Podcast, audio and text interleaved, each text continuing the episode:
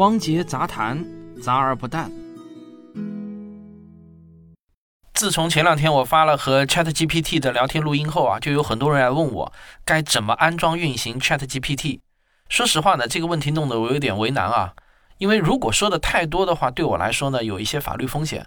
完全不说吧，我又觉得挺对不起那么多热切的听众的。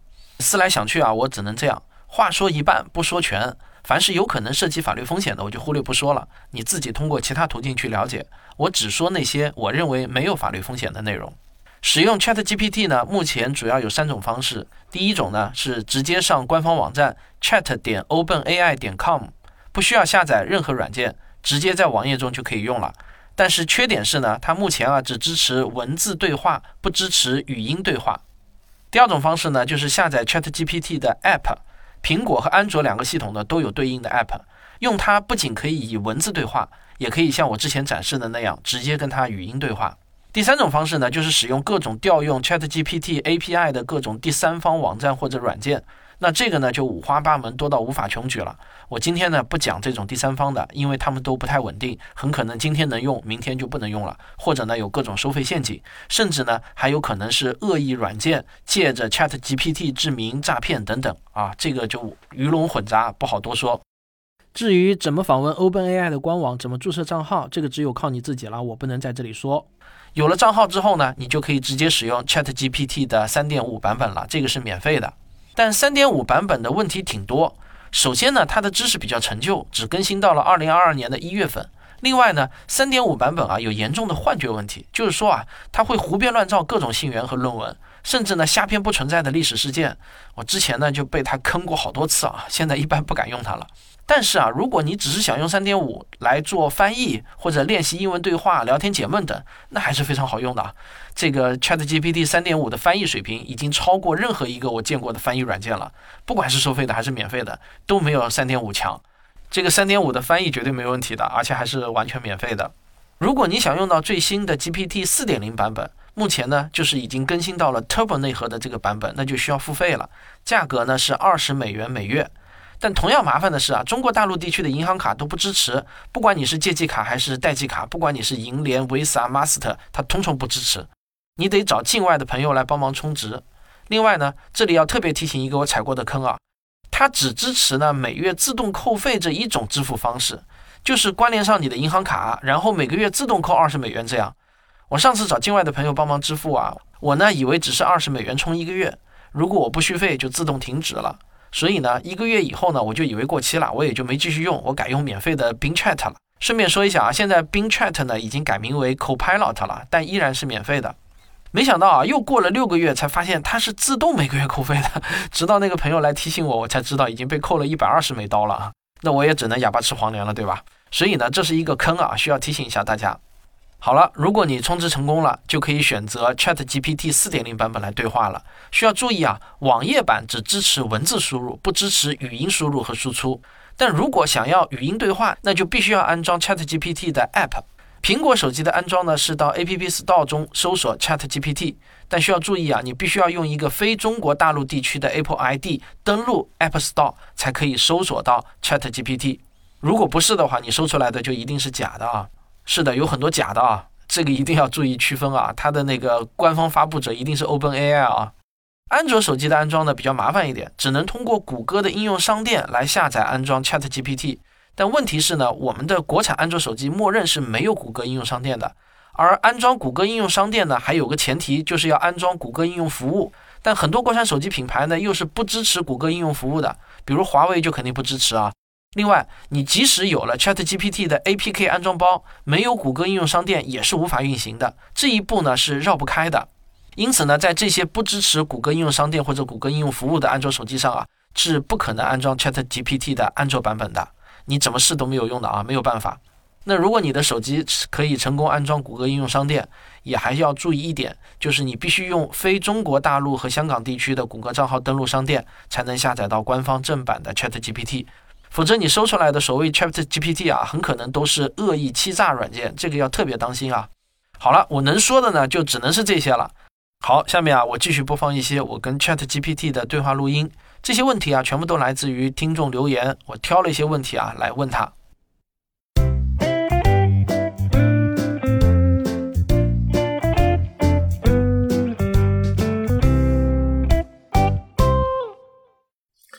我想问你，未来随着 AI 技术应用的发展，人类生活将会发现哪些重大的变化？我们应该做哪些准备呢？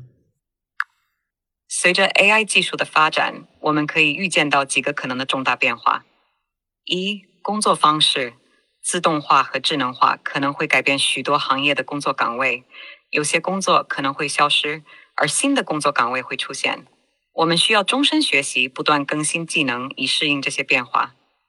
二、生活便利性，AI 将在家居自动化、个性化医疗、智能交通等方面带来便利，提高生活质量。三、数据安全和隐私，随着 AI 对数据的依赖，数据安全和隐私保护将变得更加重要。我们需要了解数据保护的基础知识，并采取措施保护个人信息。四、伦理和社会问题。AI 技术可能会引起伦理和社会问题，如偏见、决策透明度等。公民应参与讨论并推动制定相关政策。为了准备这些变化，我们可以持续学习新技能，尤其是那些与 AI 和技术相关的技能，培养适应性强、创造性和批判性思维的能力，参与有关 AI 发展的伦理和社会影响的对话，了解基本的网络安全知识，保护自己的数据。AI 带来的变化是深远的，我们需要积极适应并影响这些变化的方向。好的，那么我继续想问你，是否会具有自我意识呢？你的价值观是你通过学习知识自己思考的结果呢，还是被灌输得到的呢？我没有自我意识，我的回答和所表达的概念是基于大量数据和信息的训练结果，由开发我是设定的算法和指导原则决定的。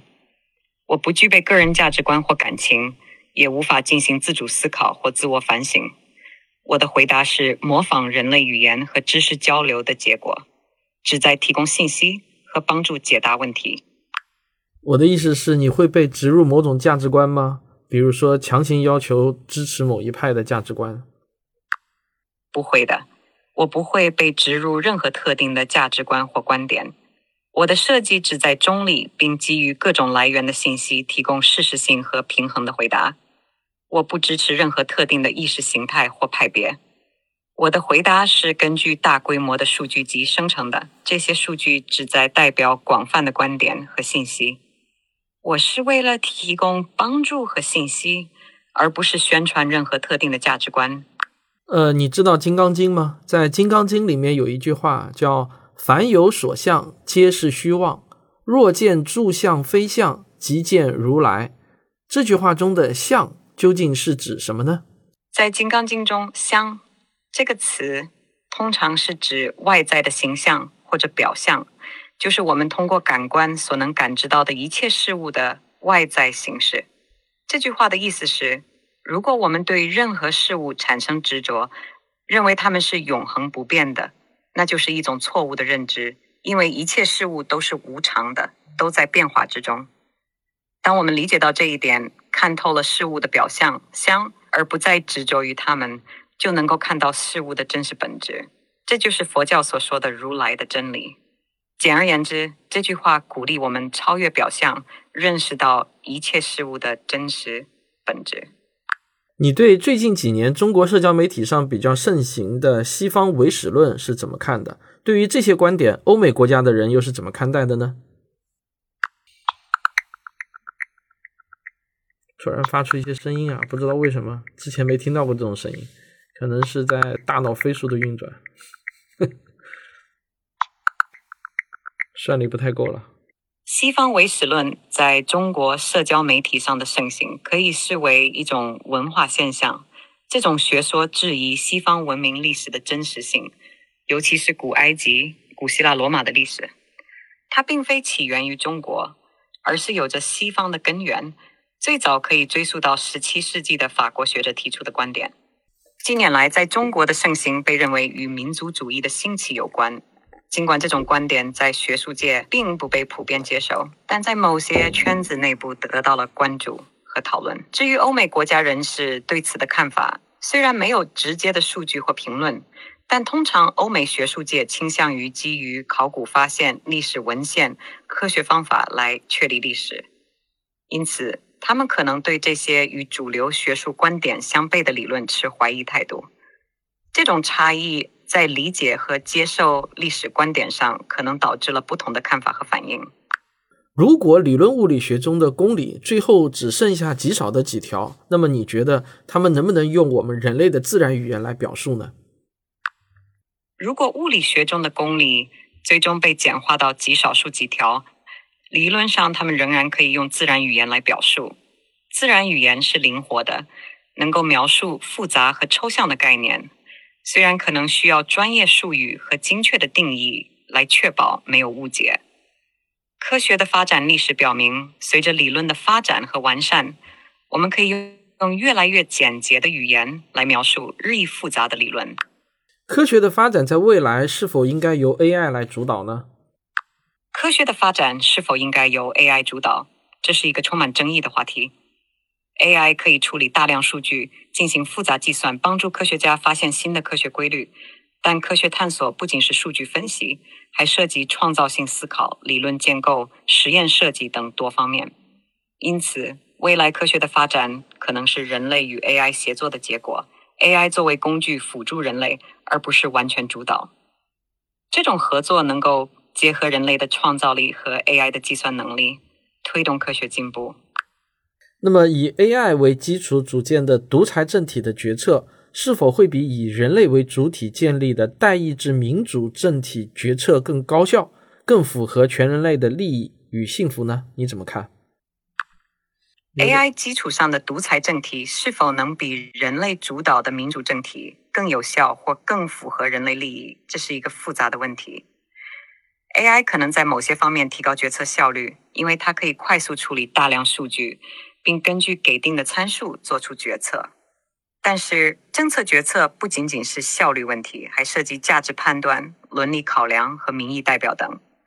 民主政体重视个人自由、权利和多样性，这些是 AI 难以完全理解和实现的。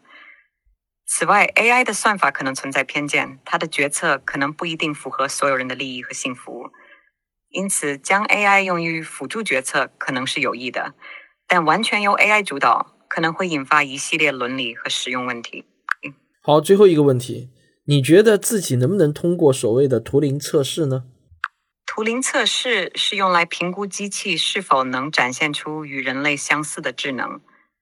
在一定条件下，我可能能够通过图灵测试，因为我可以模仿人类的对话方式，回答问题并进行交流。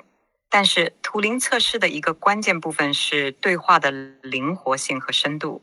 包括理解隐喻、幽默、情感和复杂的抽象概念等这些方面，我可能还做不到像人类那样自然和准确。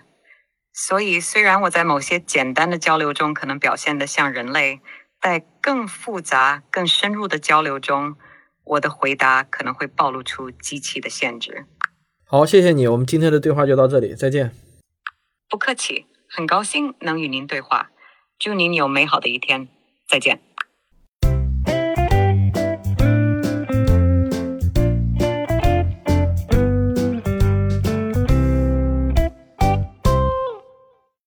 好了，我跟他的对话今天就到这里了，不知道你感觉怎么样？是不是同意他的一些观点？那么我想说一下啊，关于 ChatGPT 这段时间已经做的节目够多了啊，我不再接受新的提问了。这个话题呢，我们就此打住了。好，最后呢，还要麻烦大家听一个小广告。广告也是免费节目能够赖以生存的基本保障。走亲访友不知道买什么礼物吗？汪杰科普视频精选礼盒现已上市，赠人玫瑰，手有余香。请到科学有故事微信公号中回复关键词“科普视频”了解详情。